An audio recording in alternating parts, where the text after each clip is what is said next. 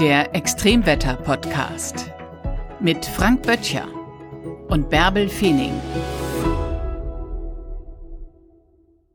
Heute dreht sich hier alles um den Extremwetterkongress, den Frank Böttcher organisiert hat und der in der vergangenen Woche stattgefunden hat. Da gab es so viele spannende Sessions, spannende Vorträge, die wir euch nicht vorenthalten wollen. Und deswegen blicken wir heute in die Session Ocean Change, Ozean im Wandel, in der unter anderem Dr. Stefanie Arndt gesprochen hat. Sie ist Meereisphysikerin des Alfred Wegener Instituts aus Bremerhaven und ist in wenigen Wochen wieder in der Antarktis unterwegs, um das Meereis zu analysieren, um Feldforschung zu machen. Das hat sie alles ganz genau beim Extremwetterkongress erzählt und vorher einen Vortrag gehalten zum Thema, was aktuelle Beobachtungsdaten zum Klimawandel und über das antarktische Meereis erzählen. Interviewt wird sie von Frank Böttcher. Wir haben den Blick auf die Antarktis, jetzt wieder ein kleines bisschen auf das Eis und wir werden dann im Anschluss an deinen Vortrag einmal direkt zur Neumeier 3 Station schalten und hoffen, dass das dann technisch klappt. Da ist es ist weit weg und es ist ziemlich kalt. Ich freue mich sehr, dass Steffi heute da ist. Wir werden, du wirst im Vorstand auch der Deutschen Meteorologischen Gesellschaft ab 1. Januar sein, wobei du gar nicht gleich antreten kannst, denn du wirst wo sein? Das erfahren wir jetzt. Viel Spaß bei deinem Vortrag. Danke ja, dir, Frank. Ja, schönen guten Tag auch von mir ähm, hier in diesem Rahmen vom im Extremwetterkongress. Ich freue mich sehr, hier das dritte Mal sprechen zu dürfen äh, in Folge. Heute mit der Frage, schwitzt das antarktische Meereis schon? Und ähm, mein Vorgänger hat ja gerade schon über das arktische Meereis gesprochen und zu dem Thema, wie sich das verändert. Und das ist natürlich was, wenn wir über die Polarregion reden, wenn wir darüber reden, wie sich der gefrorene Ozean verändert, das ist im Wesentlichen tatsächlich die Arktis über die wir reden. Denn wir beobachten hier über die vergangenen 40 Jahre tatsächlich eine Abnahme von, ja, mittlerweile fast der Hälfte ähm, der Meereisfläche im Vergleich zu äh, dem Ende der 1980er, äh, 70er Jahre. Schauen wir allerdings in die Antarktis, sieht das tatsächlich ganz anders aus. Hier jetzt einmal auch, auch, auch aufgetragen ähm, die sommerliche Meereisausdehnung ähm, für die Antarktis. Wir haben das gerade schon gesehen von Thomas Racco im Vortrag. Und was wir sehen, ist tatsächlich eine gegenläufige Entwicklung im Grunde genommen zu dem, was wir in der Arktis sehen, nämlich das sieht relativ konstant aus. Man hat bis vor, letztes, bis vor zwei Jahren hat man davon gesprochen, dass man einen leichten Anstieg immer noch hat im antarktischen äh, Meereis in der sommerlichen Ausdehnung. Seit dem letzten IPCC-Bericht äh, spricht man eher davon, wir sehen keinen Trend. Also es ist im Grunde genommen aber trotzdem ganz, ganz anders als das, was wir in der Arktis beobachten. Und die große Frage ist natürlich, warum ist das so? Und auch darüber hat Thomas ja schon ähm, gesprochen und erste Beispiele gegeben. Und ich möchte das sozusagen hier jetzt noch nochmal aus der bisschen globalen Sicht sehen. Ähm, der Punkt ist einfach, wenn wir an die Antarktis denken, sehen wir einfach, ja, sie ist relativ weit weg und sie hat dementsprechend eine sehr, sehr isolierte Lage. Das heißt, ganz viel von dem Weltgeschehen kommt zwar natürlich auch in der Antarktis an, aufgrund der Strömungen in Atmosphäre, im Ozean und so weiter und so fort, aber trotzdem hat sie da noch diese sehr besondere Lage. Dazu hat die Antarktis den ganz oder der der insgesamte Bereich der der antarktischen Breiten den ganz ganz großen Vorteil, dass eben der antarktische Kontinent im Hintergrund steht. Und dieser antarktische Kontinent ist halt so ein bisschen so wie der Gefrierschrank unserer Erde. Und dieser Gefrierschrank sorgt eben dafür, dass dann sogenannte katabatische Winde, also wir kennen das alle aus den Bergregionen einfach, es sind Berge, es fällt dann sozusagen die Luft herunter. Und genau diese katabatischen Winde fallen in Anführungsstrichen auch vom antarktischen Kontinent und driften über oder, oder strömen über das antarktische Meereis. Und diese Strömung hat einerseits zur Folge, dass das Meereis immer schön weiter nach Norden ver verdriftet wird. Thomas hatte das schöne Beispiel vom, von dem äh, Pizzateig, der ausgerollt wird. Das finde ich eine, eine sehr, sehr schöne äh, Verbildlichung. Ähm, und man hat natürlich einfach diese katabatischen Winde, sind nicht nur Fallwinde, sondern sie sind vor allem sehr kalt. Dementsprechend hat das zur Folge, dass sozusagen das Meereis von oben noch immer weiter gekühlt wird. Man also nicht so diesen starken atmosphärischen Einfluss hat und dem, oder also diese Erwärmung, äh, der wir ja alle leider ausgesetzt sind. Ähm, und dementsprechend einfach das Eis von oben mitgekühlt wird. So, und jetzt haben wir jetzt also darüber gesprochen, wie das alles so kommt. Aber jetzt ist natürlich die Frage, das ist so ein bisschen so die trockene Theorie oder halt die Modellierung. Aber wie sieht das jetzt wirklich in Realität aus, wenn wir messen? Denn auch wenn ich sage, das Meereis wird nach Norden verdriftet, ist natürlich am Ende immer die Frage, wie sieht das mit dem Volumen aus? Also sprich Fläche mal Dicke. Und genau das ist ein Teil der Arbeiten, mit der ich, mit denen ich mich beschäftige, ähm, mit dem Team am Alfred Wegener Institut, wenn wir in die polaren Region aufbrechen. Und was wir hier ganz explizit tun, ist tatsächlich, wir messen ganz stupide, wie dick ist das Eis und wie dick ist der Schnee obendrauf.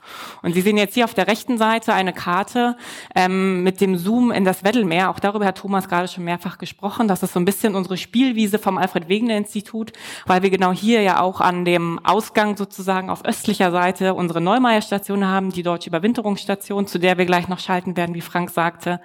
Ähm, und wir haben hier in den letzten Jahren und Jahrzehnten mittlerweile mittlerweile unfassbar viele Messungen aufnehmen können.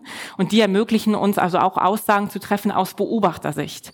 Und diese Aussagen sind jetzt hier einmal aufgetragen für die Schneedicke. Ich differenziere mal so ein bisschen zwischen südöstlichem Weddellmeer und nordwestlichem Weddellmeer, was im Grunde genommen die Differenzierung zwischen jüngerem Eis im Südosten ist und älterem Eis im Nordwesten ist. Und wir sehen hier aufgetragen oder jetzt als Beispiel Messungen aus dem Sommer 1997 und Messungen aus dem Sommer 2021, 2022. Ähm, und die Schneedicke hat sich leicht erhöht, aber es ist alles nicht wirklich im ganz, ganz großen Rahmen, äh, denn wir sehen, dass das alles noch im Rahmen der, Standard, äh, der allgemeinen Standardabweichung. Wenn wir jetzt in die Eisdicke schauen, sieht es tatsächlich sehr ähnlich aus. Auch hier, wenn wir uns nur diese zwei Messpunkte anschauen, 1997 und halt die ganz aktuellen Daten, sehen wir auch tatsächlich hier für den Moment keinerlei signifikante Veränderungen. das ist jetzt, das sind jetzt hier nur einzelne Zahlen, aber wir können auch wirklich sagen, dann auch wenn wir uns das flächig anschauen, es sieht tatsächlich für den Moment, was das angeht, noch ganz gut aus. Ähm, genau. Trotzdem ist aber natürlich die Frage, was verändert sich denn? Denn wir würden natürlich erwarten, dass sich Dinge verändern. Thomas hat es aus Atmosphäre, er hat es aus ozeanischer Sicht betrachtet und ich würde es jetzt eher aus atmosphärischer Sicht betrachten. Denn wir sind in, in Zeiten der Erwärmung. Ich habe zwar gesagt, es kommt diese kalte Luft vom antarktischen Kontinent über das Meereis geströmt, aber trotzdem ist die Frage, wann gewinnt sozusagen so ein bisschen die Erwärmung in der Atmosphäre? Und der ist das Element, was dann sozusagen als erstes in Berührung ist mit diesen Veränderungen in der, in der Atmosphäre, ist der Schnee. Und dankbarerweise ist der Schnee tatsächlich mein Forschungsobjekt. Ähm, wie man hier sieht, äh, genau so sieht man mich im Grunde genommen immer, wenn ich auf arktischem oder antarktischem Eis rumturne, eigentlich immer irgendwo sitzend, der Blick nach unten in den Schnee. Und der Schnee erzählt mir im Grunde genommen, was er im vergangenen Jahr erlebt hat und erlebt im Sinne von klimatologisch. Also sprich, wie war auch, wie waren Wetterereignisse auch? Haben wir Warmlufteinbrüche gehabt in Regionen, wo sie eigentlich nicht hingehören? War es besonders kalt? War es besonders windig? War es besonders feucht? All das ist das, was mir der Schnee erzählt. Und genau diese Parameter geben dann darüber Aufschluss, ob sich vielleicht der Schnee doch verändert. Denn der Schnee ist es, der sich am Ende als aller, allererstes verändern wird, wenn wir eine Veränderung des antarktischen Meereises aus atmosphärischer Sicht ähm, einläuten. Ähm, und jetzt kann man sich also all diese ganzen Schneebeobachtungen, die ich da so mache, jetzt hier einmal in Summe anschauen. Das ist auch wieder nur ein Beispiel und ich will hier um Gottes Willen nicht ins Detail gehen und Sie müssen das jetzt auch nicht auswendig lernen. Was wir aber hier im Grunde genommen daran sehen, ist im Wesentlichen, die Schneeeigenschaften sind extrem variabel ähm, auf diesen, auf unterschiedlichen Zeitskalen zu unterschiedlichen ähm, Jahreszeiten in unterschiedlichen Regionen. Trotzdem sind wir natürlich auch hier in der glücklichen Position, dass wir in ähnlichen Regionen oder in gleichen Regionen auch zu tatsächlich gleichen Zeiten im Jahr messen konnten. Und auch hier sehen wir bisher, toi toi, noch keine Veränderung. Ein weiterer Prozess, den man sich dann also auch anschaut, ich habe ja gesagt, zwar der Schnee ist die erste äh, quasi Berührungsschicht mit der Atmosphäre, aber all diese Veränderungen schlagen sich ja dann auch in den Eigenschaften des Meereises wieder. Und genau dafür ähm, schauen wir auch, das, was ich im Schnee mache, machen wir im Grunde genommen auch im Eis. Dafür nehmen wir Eiskerne, wie man das hier sieht. Ähm, und dann schauen wir uns die dann schon mal optisch im Feld an. Und dann haben wir immer wieder Momente, wo wir anfangen, am Eis zu lecken. Und das ist der Moment, wo dann die Kollegen, die uns dann begleiten, die davon nicht so Erfahrung haben, glaube ich, anfangen, sich zu wundern, was wir da eigentlich die ganze Zeit machen. Die setzen sich ins, auf die Eisscholle bei minus 20 Grad und lecken am Eis. Das ist jetzt ein bisschen absurd, aber was, die, was der Gedanke dahinter ist, ist, ich habe ja gesagt, wir haben den Schnee und der Schnee ist auf antarktischem Meer ist ganz besonders wichtig, weil der Schnee tatsächlich ganzjährig auf diesem Eis verbleibt. Dadurch, dass er jetzt aber dort bleibt, wird er auch sehr mächtig in seiner Dicke. Also wir haben Akkumulationsraten bis zu einem knappen Meter pro Jahr. Und jetzt ist das Meereis darunter, haben wir vielleicht ungefähr anderthalb, zwei Meter. Wenn jetzt da oben drauf ein Meter Schnee liegt, kann man sich vorstellen, dass das Eis wird nach unten gedrückt aufgrund dieser, aufgrund des Druckes, aufgrund der Masse. Und das hat dafür zu, das hat zur Folge, dass dann Ozeanwasser auf die Schneeeisgrenzfläche laufen kann, das sich mit dem Schnee vermischt und so Schnee am Ende mit diesem ähm, gemischten Wasser gefrieren kann und so auch Meereis von oben sich bilden kann ein zusätzlicher Prozess und das ist dann der Punkt im Sommer. Ich habe gerade gesagt, der Schnee schmilzt in der Antarktis auch im Sommer nicht auf dem Meereis, zumindest nicht signifikant. Was aber passiert ist, dass so intern so ganz, ganz viele kleine Prozesse dafür beitragen, dass der Schnee feuchter wird. Es wird einfach wärmer, der Schnee wird ein bisschen pappiger. Wir kennen das. Schnee, es gibt Schnee, der ist gut zum Schneeballform und es gibt Schnee, der ist nicht so gut zum Schneeballform. Und der, der gut ist, ist einfach feuchter. Und genau diese Feuchte trainiert dann also nach unten und kann ebenfalls gefrieren. Das heißt aber, dass dieses, dieser Teil von dem Eis der dann sozusagen sich oben drauf bildet, ist Schnee, der geschmolzen ist und wiedergefroren ist. Das heißt, das ist süß. Mein Meereis ist aber salzig. Und dementsprechend sitzen wir dann da und challengen uns sozusagen auf dem Eis und sagen, okay, ist dieses Eis, was wir hier gerade sehen, gewachsen aus Schnee oder aus dem Ozean? Und deswegen lecken wir dann am Ende da dran, um das sozusagen dann zu quantifizieren. Aber ich habe auch noch eine gute Nachricht dazu. Wir machen das Ganze natürlich dann auch noch im Labor, ein bisschen professioneller. Ähm, dann nehmen wir genau diese Eiskerne, die Sie gerade gesehen haben, Sie sägen die einmal auf und schauen uns dann diese Kristallstrukturen an und machen dann natürlich auch noch zusätzliche professionellere Analysen. Ähm, in Bezug auf genau das, was ich gerade gesagt habe, ist es salzig, ist es nicht salzig. Ähm, und das ist dann hier jetzt ein Beispiel gezeigt, wie dann genau solche Schnitte aussehen ähm, und das dann auch schon quasi verschnitten mit diesen Messdaten. Ist es salzig, ist es nicht salzig? Dazu kommen noch ganz, ganz viele andere ähm, Eigenschaften. Und dieses Eis, von dem ich gerade sprach, das, was sich aus dem Schnee bildet, das ist quasi im Grunde genommen am Ende des Tages ein Indikator dafür, ob sich was im Schnee verändert. Denn wir würden erwarten, wenn es wärmer wird, dass wir also mehr von diesen internen Schmelzprozessen haben und dass sich dementsprechend mehr von diesem frischen Eis, dem sogenannten Aufeis oder im Englischen Superimposed Eis bilden würde. Und auch hier habe ich sozusagen gute Nachrichten. Hier auch einmal aufgetragen Beispiele von genau solchen Aufeismengen auf dem antarktischen Meereis. Und wir sehen auch hier von 1997 bis jetzt 2022 im Grunde genommen keinerlei Veränderungen. Das heißt, wir können für den Moment wirklich sagen, ähm, um das ähm, zusammenzufassen unter der Fragestellung, schwitzt denn nun das antarktische Meereis schon, können wir tatsächlich sagen, nee, noch nicht. Aber, und dieses Aber ist ja das, worauf, worauf auf Thomas gerade schon eingegangen ist, natürlich verändert sich unser System immer weiter. Wir sind natürlich immer noch an dem Punkt, die Atmosphäre wird immer noch wärmer. Der Ozean wird einerseits natürlich wärmer aufgrund der Tatsache, dass die Atmosphäre wärmer wird. Wir haben aber natürlich auch gerade gehört, wir haben dazu diese Einschichtung der zusätzlichen Wassermassen aus den Landeismassen. Das ist natürlich auch einfach Gegenstand aktueller Forschung, wie sich das am Ende des Tages auswirkt auf das antarktische Meereis. Für den Moment haben wir hier aber quasi gute Nachrichten zu vermelden, aber der Punkt bleibt, die Fortsetzung folgt. Wir werden sehen, wie sich das in den kommenden Jahren und Jahrzehnten verändern wird. Dankeschön. Vielen herzlichen Dank. Vielen herzlichen Dank, Steffi. Wir sind gespannt, wie es in Zukunft weitergeht. Wie geht es denn bei dir in Zukunft weiter ab Oktober? Wo geht deine Reise hin? Welche Aufgaben erwarten dich? Genau, ich werde ähm, jetzt Anfang November habe ich die Möglichkeit, wieder für vier Monate an unsere deutsche Forschungsstation, die Neumar Station 3, zu reisen. Ich betreue dort seit 2016 das Meereisprogramm. Ähm, nahe, also nahe der Station, so in zehn Kilometer Entfernung, ähm, kommt man aufs Meereis. Da messen wir oder messen die Überwinterer, für mich in Anführungsstrichen im Winter, äh, vermessen die das Meereis und ich komme jetzt im Sommer dazu und mache auch erst anderthalb Monate genau das. Und dann setze ich zu Weihnachten mein Meereishut ab und setze dafür den ähm, Landeishut auf. Das ist für mich ein ganz, ganz neuer Hut und ist eine ganz neue Erfahrung, dann mit den Kollegen ja aus der Landeis äh, Abteilung sozusagen zusammenzuarbeiten und dort darüber zu lernen, wie verändert sich Schnee auf dem Landeis, ähm, in deren Messsysteme ähm, Einblicke zu gewinnen. Denn am Ende, wir arbeiten alle Gott sei Dank am AVI sehr interdisziplinär. Wir können natürlich von den Messmethoden voneinander lernen und da bin ich sehr gespannt drauf. Wir wollen eigentlich natürlich zu Daniel schalten in die, auf die Neumeier 3 Station, aber ich glaube, er ist noch nicht im Zoom.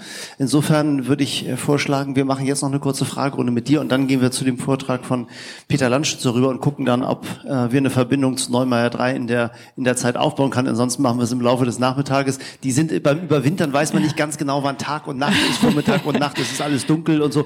Welche Außentemperaturen hat man, wenn ihr da äh, rausgeht ins, ins Feld? Ja, ich meine, antarktischer Sommer, sage ich immer, ist so ein bisschen wie so ein guter deutscher Winter, also gar nicht so kalt. Also ich, äh, wir haben Temperaturen minus 10, minus 15 Grad vielleicht. Ich erwarte dann auf dieser ähm, Landeiskampagne schon auch Temperaturen bis runter minus 20, minus 25 Grad.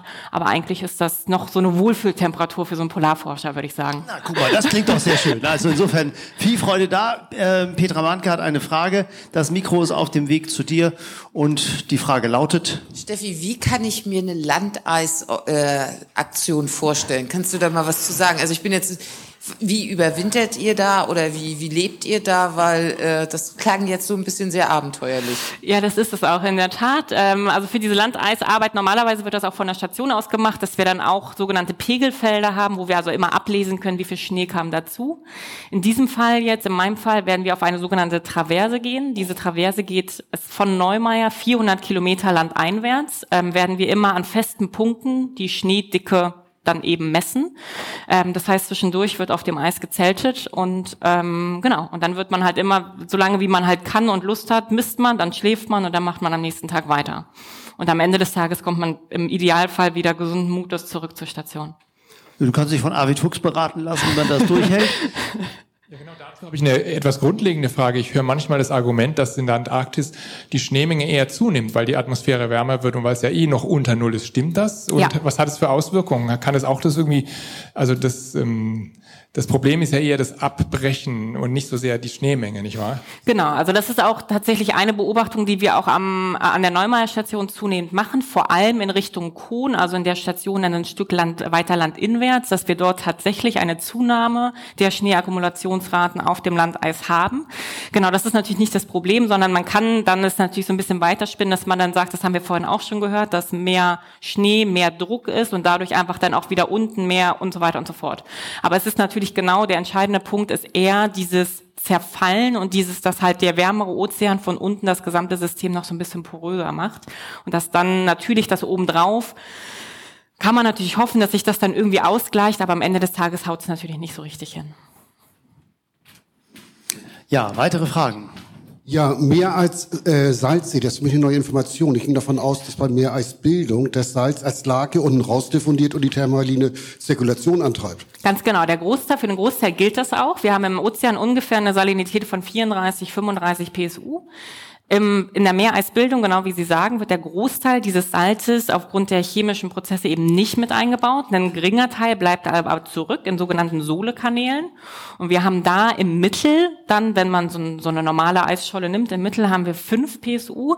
Zum Verständnis, das ist so ein bisschen wie unser Salz, unser ähm, Nudelwasser. Wenn wir Nudeln kochen, das ist in etwa der Salzgehalt. Also wenn Sie mal wieder Nudeln kochen wollen, fragen Sie mal eben, dann äh, werde ich gerne äh, Eiskerne zur Verfügung stellen. Und je älter das Eis wird, desto weniger Eis, äh, desto weniger Salz ist dann drin. Sprich, je älter das wird, dann wird das halt immer mehr ausgepresst sozusagen. Das heißt, älteres Eis ist tendenziell auch ein Stück süßer. Trotzdem würde ich niemals empfehlen, mehr Eis in Cocktails zu tun oder sonst wo. Wird immer mal wieder gefragt, schmeckt nicht. Aber Gletschereis. Oder das Aufeis, von dem ich sprach, das geht dafür auch wunderbar. Wir haben ganz viele nette Menschen, die heute hier nicht in Hamburg sein können, sondern zu Hause dem Extremwetterkongress folgen. Schön, dass ihr zuschaut, schön, dass Sie zuschauen und Fragen stellen. Das kann man machen in den Chat hinein und dann landen Sie am Ende bei dir. Genau, es gibt eine Frage und zwar, ob es nicht nur an dich, aber auch andere Wissende gerichtet, ob es Projektionen analog zur IPCC gibt für die Antarktis der Zukunft. Ich weiß nicht, ob du das beantworten kannst. Genau, ich meine, das ist ja auch das, worüber ja Thomas auch gesprochen hat. Also es gibt natürlich genau diese Projektionen. Das ist ja genau das, was der, der Fokus von Thomas Vortrag war, dass sie eben diese Projektionen ja auch zeigen, wie auch in Zukunft sich das antarktische Meereis verändern wird.